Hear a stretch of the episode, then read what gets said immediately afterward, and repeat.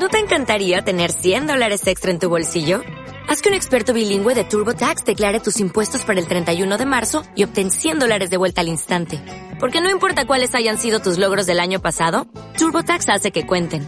Obtén 100 dólares de vuelta y tus impuestos con 100% de precisión. Solo con Intuit TurboTax. Debes declarar para el 31 de marzo. Crédito solo aplicable al costo de la presentación federal con TurboTax Full Service. Oferta sujeta a cambios o cancelación en cualquier momento.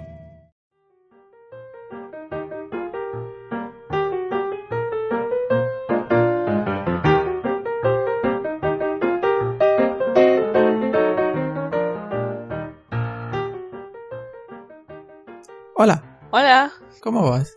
Bien. Aquí, sentada. ¿Y tú? Grabando el segundo episodio del podcast que al parecer ya tiene nombre, Yes. que decidimos llamarle, Chocolate. creo que va a ser el nombre definitivo, no tengo intención de cambiarlo. Calla tu rata. Está en la pinche sala, pero creo... Bueno, ya mi mamá le gritó. Lord Brandy. Ajá, dale, continúa.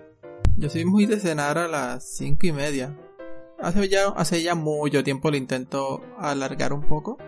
Bueno, atrasar un poco. Hoy lo atrasé demasiado, no he cenado. En serio, estoy orgullosa de ti. Yo como más tarde porque...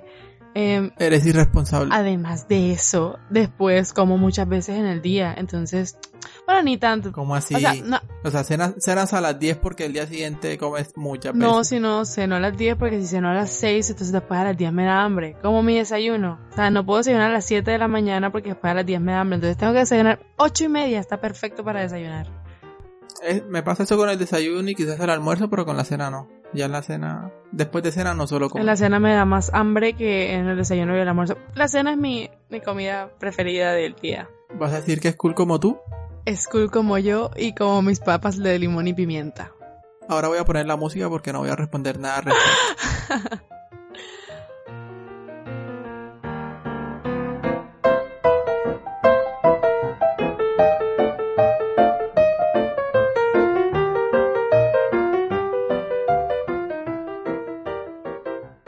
Hoy hice puré de papa otra vez y creo que quedó bastante más rico, empezando por que no me excedí con la pimienta y usé el procesador de alimentos para que la cebolla y el ajo quedaran más más pequeñitos, que no se sintieran, porque la vez pasada como lo hice solo con cuchillo me quedaron grandecitos, entonces no, no es tan cool. Entonces esta vez usé pimienta, comino, pero al momento de sofreír la cebolla y el ajo les eché azúcar Yes! I'm so proud of you. Azúcar blanca, azúcar morena. blanca, aquí no tenemos morena. Fue a petición de mi mamá. Y me parece que mejoró bastante.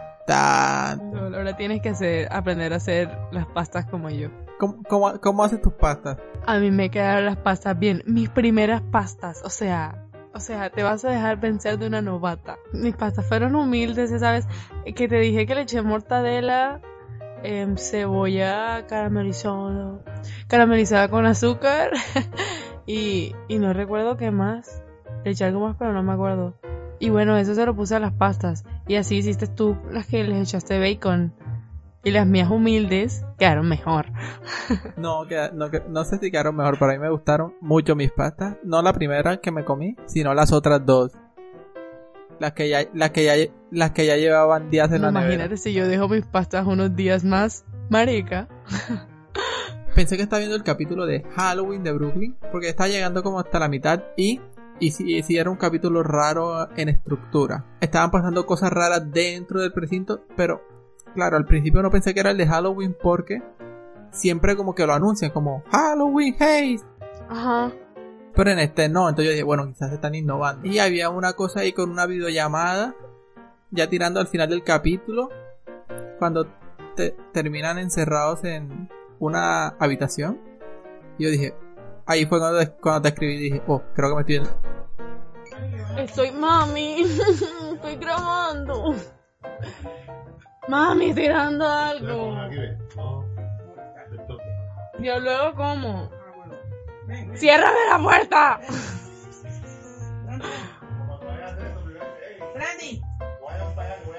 Ok, no griten. Next time now. Entonces quedan atrapados en una habitación con un tele, con una mesa larga que, tenía que tenía un, como un teléfono para, para, para llamadas. Un para teléfono conferencia. para llamadas. Sorry, es que es un teléfono complejo, en serio. Entonces, era especial ya, como especial teléfono de oficinas para conferencias. Y yo dije, uh, ahí va a aparecer Gina con la llamada y pim pam Halloween. Y me asustaste. Y- entonces te asusté. Después me di cuenta que no era Halloween y, Y Gina no apareció. y todo tranquilo. Pero yo creo que Gina va a volver. O ya no sé. Porque yo alguna vez... Yo voy más adelantado, yo ya tengo más idea de qué está pasando. No, pero no sé si ajá. para la séptima. Porque es que alguna vez vi que Gina se iba. Y luego alguna vez vi que Gina was back. Y luego leí que Gina was back for good. O sea, como que para su tiempito ya. O sea, iba a estar siempre. Entonces, ajá. No sé si Gina vuelva. No sé si no vuelva. O si muera. Gina no va a morir, no puede morir, es Gina. Gina es la mejor. Lol. ¿Sabes qué? En Halloween, aquí siempre solíamos hacer fiestas de Halloween. ¿Quién es? O sea, aquí en mi casa. ¿Quiénes? Buena pregunta. Yo y mis hermanos. Y prácticamente éramos los únicos que estábamos en la fiesta, pero había commitment. O sea, nosotros nos tomábamos en serio porque en el podcast pasado que empezaste a hablar del foquito ese de discoteca que tenían este, ese que ponen en las navidades y tenían tus vecinas. Ajá. Bueno, ese foco nosotros lo colgamos, o sea, lo que quitamos el foco normal y ponemos eso y ponemos música así psh, psh, y hacemos nuestra fiesta de Navidad nosotros. Y antes salimos a pedir dulce. Antes no te imagines como que nosotros como de 8, imagínate nosotros como unos 15, unos 14 ahí saliendo a pedir dulce. Era muy divertido. Pero hay una vecina de nosotros que no nos daba dulce. Mi hermano le, di, le dice... ¿Tú te viste Kid vs. Cat? Aló. Is anybody here alive? Sí, sí me vi que es Ellos tenían una vecina. ¿Recuerdas cómo se llamaba la vecina? No. Mandy. No. Ese, ese es Sally. otro programa. No. Era la señora... No me acuerdo. Pero el nombre de la señora de Kid vs. Cat, así le dice mi hermano a esa vecina que no nos, que no nos dio dulces. No solamente porque no nos dio dulces y es, y es una, una gruñona, sino que literal, si tu balón cae en la terraza de la tipa, la tipa no te lo devuelve. O sea, es literal una de esas vecinas así amargadas.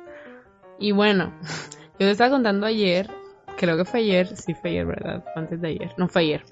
Me estaba viendo una película bien rara. Pero, o sea, yo había visto la lista, una lista en Facebook de nueve películas que ver, em, que ahora que estás encerrado en casa, no sé qué. Entonces la lista se trataba de películas de gente que estaba atrapada. Entonces yo dije, bueno, te voy a mandar la lista para que, no sé, para que veas las películas también. Y se me perdió la lista, pero nada más había visto una y que una, o sea, una se me había quedado en la cabeza que decía como que no, y está en Netflix. Entonces, trataba, o sea, no, el color de la portada era igual a otro color de otra portada que había visto. Entonces yo creía que era una película que se llamaba Noches de Encanto. Que la, la, te- la había visto en Netflix y yo la tenía en mi lista por alguna razón, pero no la he visto. Y la película, esta que apareció en la lista se llama Clímax. O sea, no sé en qué momento yo recordé el nombre y yo como que, oh my god. Así se llama la película. Entonces la busqué y me la empecé a ver. La película es una película francesa de bailarines. Entonces, ¿tú te imaginas? O sea, bueno, hay dos maneras de verse esta película. Una, sabiendo de qué va. O sea, más o menos de qué trata. Si tú te lees la descripción de Netflix, pues te spoilea gran parte de la película. Pero si te la ves sin la descripción de Netflix, tú en serio te vas a preguntar qué carajos está pasando. Porque, o sea, yo me la vi ya habiendo leído lo que, o sea, de qué iba a ir. Y yo igual me estaba preguntando qué carajos está pasando. Pero ya con un poquito de más idea. Y resulta que se trata de que ellos hicieron como una presentación y después de la presentación iban a hacer una fiesta en como el coliseo del colegio, yo qué sé, era así, era como su, su zona de hacer presentaciones y cositas. Y nada más en la presentación estaban ellos y cuando terminaron hicieron una fiesta como para celebrar que se aprendieron el baile o algo así o iban a ir a Estados Unidos, yo no sé. Y alguien, o sea, estaban tomando sangría. y alguien le echó LSD a la sangría. Entonces ellos estaban tomando y se drogaron mientras tomaban. Pero, o sea, eso es interesante, pero eso no es lo más interesante que tiene esa película. Y te voy a decir que es lo más interesante. Fueron como que los puntos que a mí me llamaron la atención y yo dije, what the fuck is going on here? Entonces, hay varios puntos. Está la muerte de Tito, cuando todo se pone rojo y upside down. El sex everywhere. Las muertes y selva. Te voy diciendo uno por uno. La muerte de Tito. ¿Quién es Tito? Tito es un niño que estaba en esa fiesta de ese poco bailarines con sangre y LSD. Entonces es que una de, las tipas, no sé si era estudiante o era profesora porque, o sea, se escuchaba mayorcita y ella no bailó. Entonces ella tenía Tito. Y era como que la escuela tenía como dormitorios cerca de ese lugar donde, donde fue la presentación. Entonces ella llevó a Tito a, la habitación, así que lo durmió y se regresó a la fiesta. Que literal la habitación queda como subiendo unas escaleras doblando y está la habitación donde metieron a Tito a dormir y ella bajó. Después de eso, este, se empezaron a dar cuenta todos que algo andaba mal, como que estaban como borrachos pero drogados. Entonces alguien dijo como que, que le metieron a eso, no sé qué. Y alguien dijo como que era el SD, pero no sé por qué se enteraron que era el SD y por qué, o sea, no sé. Después la mamá, la mamá, es que la mamá estaba tomando. Y Tito cuando estaba abajo tenía como ganas de tomar eso porque creía que era jugo. Pero bueno, Tito bajó, se escapó de la habitación y empezó a tomar eso también. La mamá se alteró y lo jaló y lo llevó al cuarto eléctrico y lo encerró en el cuarto eléctrico que por alguna razón ella tenía la llave del cuarto eléctrico y ya lo encerró. Entonces le dijo antes de salir como que no, no le, no toques estas cosas eléctricas, no sé qué. Entonces él como que no, no sé qué. Y la mamá se fue y Tito empezó a gritar porque no quería estar encerrado en el cuarto eléctrico. Después de eso, ah bueno, pasaron varias cosas de la película, no sé qué. Y la mamá dijo, le dijo a Selva, que eh, para mí era el personaje principal de la película, le dijo como que, wey, ya quiero sacar a Tito de ahí, pero no encontró la llave. Y Selva le dijo, búscala. Y agachada en el piso empezó a buscar la llave. Y esta escena para mí fue como súper impactante, porque ella empezó a buscar la llave o sea, en la pista del escenario y sonó una explosión y todo se volvió rojo. Y era porque Tito se había muerto porque se había electrocutado. Entonces la explosión y todo se volvió rojo porque el rojo era como el color de las luces estas de... de... de, de ¿Qué es esto? Refuerzos. Eh, repuesto. Cuando se fue la luz allá se prendieron unas luces rojas como que las que están, si acaso las luces normales no sirven. Entonces se prendieron las luces rojas y ahí fue cuando se dieron cuenta de que Tito se había muerto. Y la mamá como que, no, güey. Entonces salió corriendo el cuarto eléctrico y empezó a intentar tirar la puerta, pero no pudo. Y ahí fue cuando todo se puso rojo. Cuando todo se puso rojo, las cosas se volvieron más extrañas y todo el mundo empezó a tener sexo en todas partes. O sea, había gente, eh, había gente muy extraña, ahí había gente orinada, ahí teniendo sexo en la mitad del, del, del no, eran varios grupitos. Ahí todos locos. Y la selva se, se, fue para. para. para otro cuarto tener sexo con otra tipa. Pero ya no estaban los cuartos rojos, sino azules. Porque juegan bastante bien con los colores de la película. Y un poco de gente se murió. Se murió Tito, se murió una tipa que la estaban acusando de echarle LSD. Esa tipa se murió en la nieve se murió otro tipo que sacaron de la fiesta temprana. Yo no sé por qué al tipo no se le ocurrió irse para su casa, sino que se quedó afuera congelado porque estaba nevando. Y, y se murió otra gente, pero ya no me acuerdo. Y bueno, el último punto de Selva es que me parece muy cool ese nombre. ¿Pero se llamaba Yongo o se llamaba Selva? Se llamaba Selva. Ah, la película era en francés. Esos franceses son extrañísimos. O sea, después de ver esa película yo dije, marica, la gente es rara. lo, lo hubo incesto, hubo de todo. Y yo, pero del incesto, yo lo vi venir desde el principio. ¿Es un musical? No, no es un musical. ¿Segura? Ah, y es un plano secuencia. Sí, estoy segura que no es un musical. Es un plano secuencia. A veces hacen las tomas estas extrañas. Eh, no, no extrañas, sino las tomas estas para las transiciones. Y, eh, o sea, el punto donde todo se vuelve rojo y todo el mundo comienza a, a tener sexo con todo el mundo, la película se vuelve upside down, o sea, todo comienza a pasar al revés. Yo doblé el computador para poder seguir viendo, pero si estoy en cine voy a estar muy confundida. Voltean la cámara, digamos. Sí, voltean la cámara. ¿A partir de cuándo? Cuando todo se, cuando Tito se muere. Despuésito de que Tito se muere, todo cambia. Y es súper genial. O sea, te hace sentir drogado también. Y todo parece una coreografía porque los tipos son bailarines reales. Y ajá. Entonces es un musical. No es un musical, no hay música. O sea, no hay música. parece una coreografía porque parece, o sea, parece una obra de teatro literal montada. O sea, es bastante artístico, creepy, pero artístico. No sé por qué no se les ocurrió irse a la gente. No sé.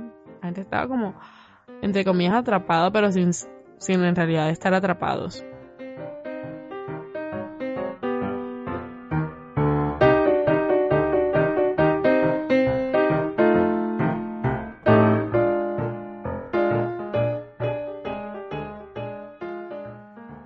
Otra película que me pareció súper interesante fue la que nos estábamos viendo hoy, que es la película esta del hueco.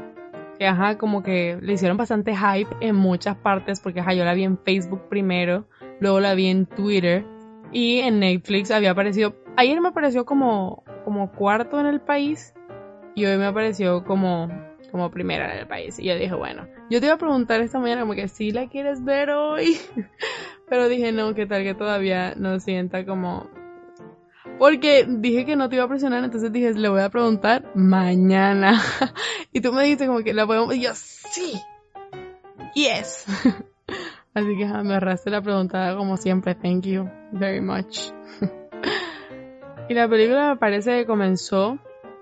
Me parece que comenzó muy bien. La película me pareció buenísima. No sé si, no, porque es que normalmente cuando yo tengo muchas expectativas de una película, normalmente se me dañan.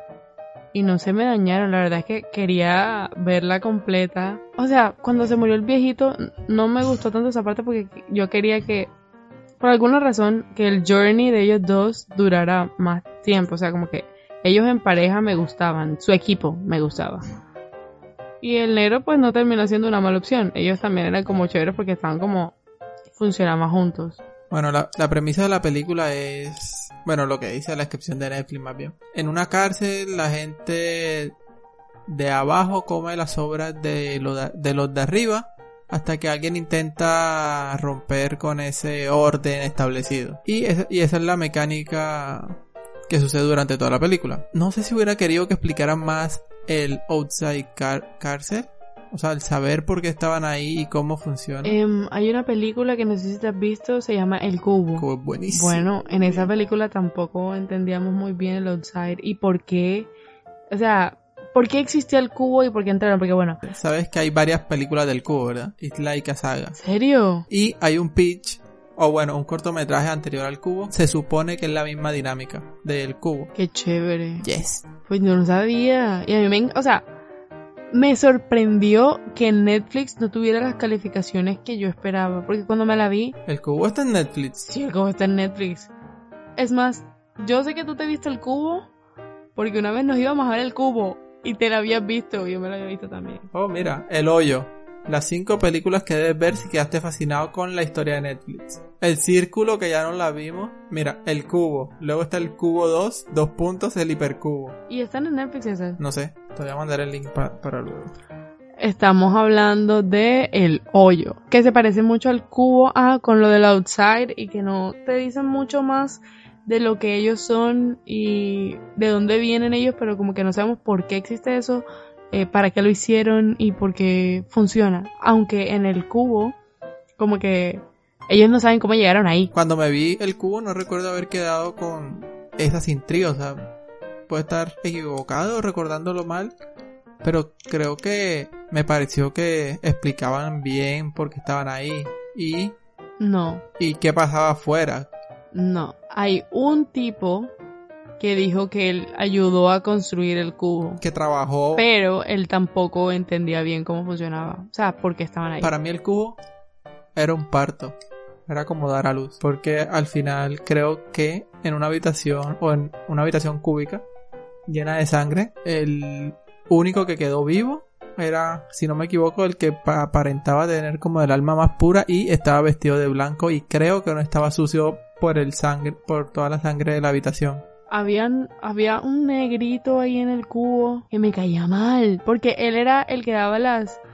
Las. Como. Él, él era el héroe de la película. Todo lo que un héroe necesitaría, pero. el tipo después se volvió demasiado ambicioso, entonces se caía mal. Y no me acuerdo, o sea, yo sé que había otro que fue el, el que tenía como autismo, que fue el que de- descubrió los lo de las potencias numéricas y eso que creo que él iba a salir y lo mataron, ya no me acuerdo. ya no me acuerdo quién terminó saliendo al final. Mientras en el hoyo, al final, spoiler, no sale nadie. Porque la dinámica es que hay un montón de pisos. 333. Sí, porque después de bajar el 333 bajan como a un vacío. Hay un vacío gigantote. Hay un piso más 334, pero ese piso tiene la altura de otros 10 pisos. Pero no tiene techo, piso, como le llamen ustedes. Así que es, es un piso. La dinámica es que diariamente, bueno, eh, hay gente encerrada por distintas razones. Y por pisos, del piso 1 al 334, ah, están ubicados como en celdas. El piso es como la celda, básicamente, de a dos personas, de a parejas. Y diariamente baja un plato un mesón de comida muy gran, muy grande, lleno de comida costosa, parece. Son sus platos favoritos. Sí, son los platos favoritos de la gente que está encerrada en cada piso. Y obviamente los que están en los pisos superiores van a recibir toda la mesa llena, mientras que los que están en los pisos inferiores no van a recibir tanta comida o incluso nula. O sea, me parecía muy random que ellos en el piso 48 les llegara esa comida como toda mezclada. La gente que está en los pisos de arriba, a mitad de mes, ya se debió haber acostumbrado que les llegara tanta comida, entonces iban a como un poquito mejor. Eso era lo que yo asumía. O sea, si yo estuviera 15 días comiendo comida así súper... O sea, que sé que me va a llegar comida normal, yo empiezo a comer un poquito más normal también, pero esa gente eran, de- los de arriba eran super animales. O sea, es que no tienes en cuenta el hecho de que si ese mes estás en el piso 6 y vas a comer re bien, pero tú no sabes si el siguiente mes vas a estar en el piso 80 y bien, listo, piso 80. Pero no sabes si en el siguiente vas a estar en el 200, o sea, tú no sabes cuándo vas a, lo- a volver a estar allá arriba. De todas maneras, lo normal es que tú en algún punto te acostumbres a, a que a que estás comiendo. Lo normal, lo normal de la gente esa que está encerrada ahí, que no sabe cuántos meses, en cuánto tiempo va a volver a estar en un piso superior. Me parece triste, o sea, eso como que en cuánto tiempo, cuando dicen cuánto tiempo, me parece triste que se- el, el abuelito se haya muerto y le faltara un mes. Bueno, el abuelito se lo merece. A mí me caía bien el abuelito. O sea, era un poco molesto a veces, pero a mí me caía bien el abuelito. La muerte del perro fue distinta a lo que me imaginé. La muerte del perro me pareció innecesaria. O sea, después de, si no aprovecharon matarlo cuando bajó el, el plato, Sí, que la muerte del perro condiciona el hecho de que o le da pie al hecho de que luego la señora se haya suicidado. Pero la muerte del perro me parece innecesaria en tanto que lo mata la, la, vie- la otra vieja en una noche y ya, y no tiene más relevancia. Solo se medio pelea y la, la vieja mata al perro, pero la relación entre esas tres personas no cambia. O sea, el protagonista con la vieja que mata al perro no se daña su relación, ni la del protagonista con la dueña del perro, solo que ella se suicida luego. creo que acabo de entender algo. ¿Por qué la otra tipa nunca vio a la niña? tu momento de explicarme el final que, que tú dices, oh, ya sé por qué la chica es el mesa, porque primero expliquemos que la solución que dan es intentar hacer, se le aparece un señor afroamericano a, al protagonista, el afroamericano se llama Barack, No. ¿Se llama Barack? No, no se llama Barack, se llama Ba- ¿cómo se llama? Eh, tiene una H en la mitad del nombre. Ah, No me acuerdo. ¿Lo viste con subtítulos? Sí. Entonces tiene, puedes tú tener más razón. No sé que por qué te- estaba en español y usé subtítulos en español.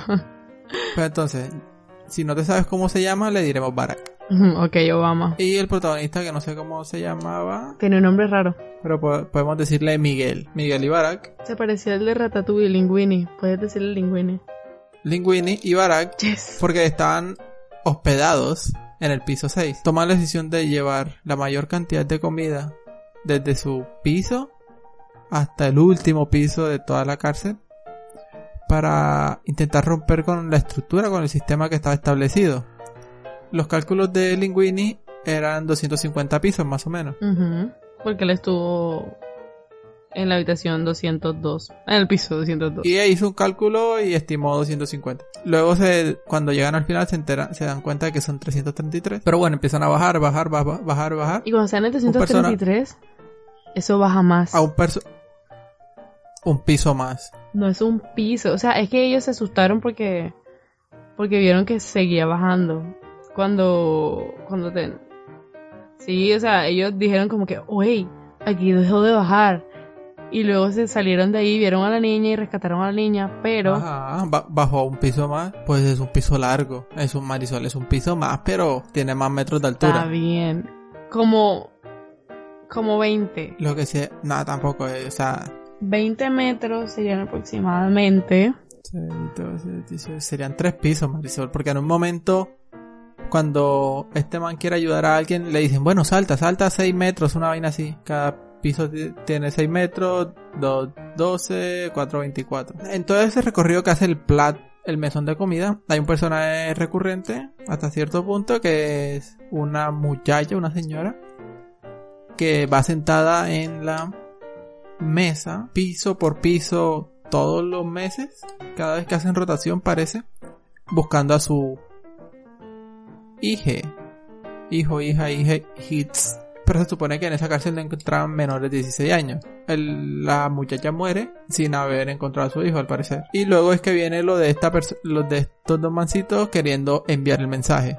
Que es llevar comida hasta el último piso porque nunca llegaba comida. Ni siquiera como hasta el... Ya como desde el piso 80 puede ser. Creo que se podría considerar un mal piso para estar hospedado. Y en el camino se encuentran con alguien que les dice que el mensaje necesariamente no es la comida, sino No es repartir bien la comida, sino... llevar un mensaje para que la gente de arriba se entere de que la comida fue y volvió intacta. Exacto, un símbolo. Que es lo que dice el Señor. A mí me parecía extraño que ella siempre parecía estar arriba de ellos. En todos los pisos que había. Siempre llegaba arriba. Y entonces pensé, bueno, tal vez a la tipa casualmente le tocaba siempre en un piso arriba que el de ellos.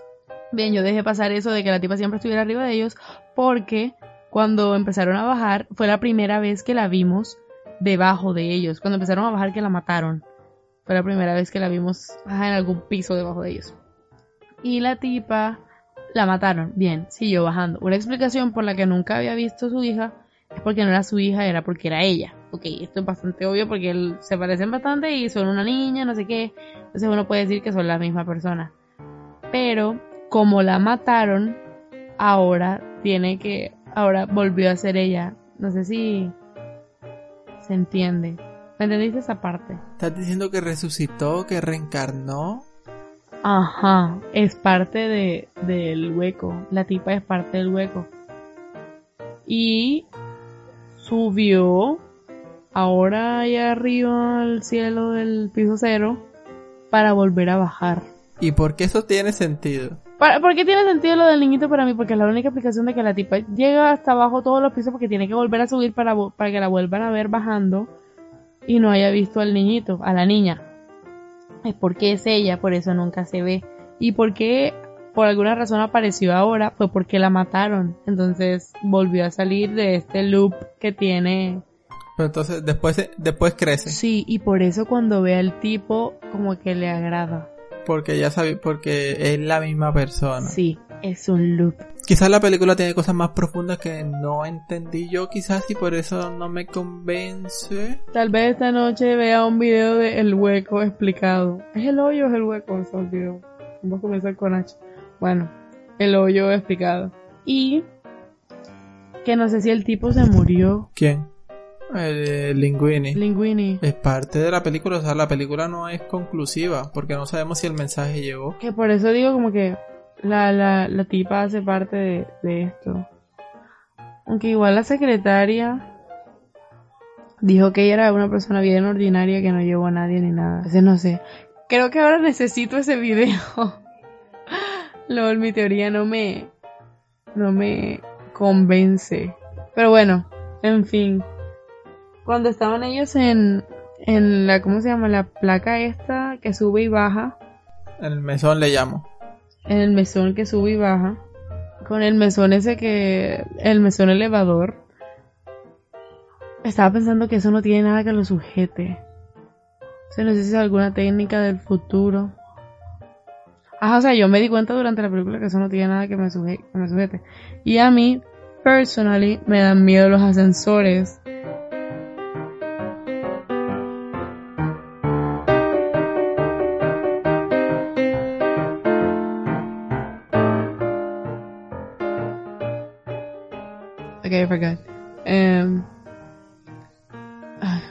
¿Cómo quieres que lo diga? Que te fluya, o sea, es que la, la primera vez que lo diste lo como que lo intentaste vocalizar mucho. Ok. Ok. Em, chocolate. Y esperamos que se hayan divertido escuchándolo. Que hayan llegado hasta el final. Y vuelvan a escuchar el próximo que montemos. Pueden seguirnos en nuestras redes sociales si les apetece, si les da la gana. Enrique M. Rivera con K. En muchos lados, Facebook, Facebook Instagram, Twitter. También tengo Patreon. ArtStation, Behance, Dribble, bla bla bla, etcétera. Mm, yo solo tengo Instagram. Bueno, no, yo tengo muchas cosas, pero esa es mi cuenta social. Ujú. Arroba María SPC. Hasta aquí el segundo episodio de nuestro podcast. Chao. Bye bye.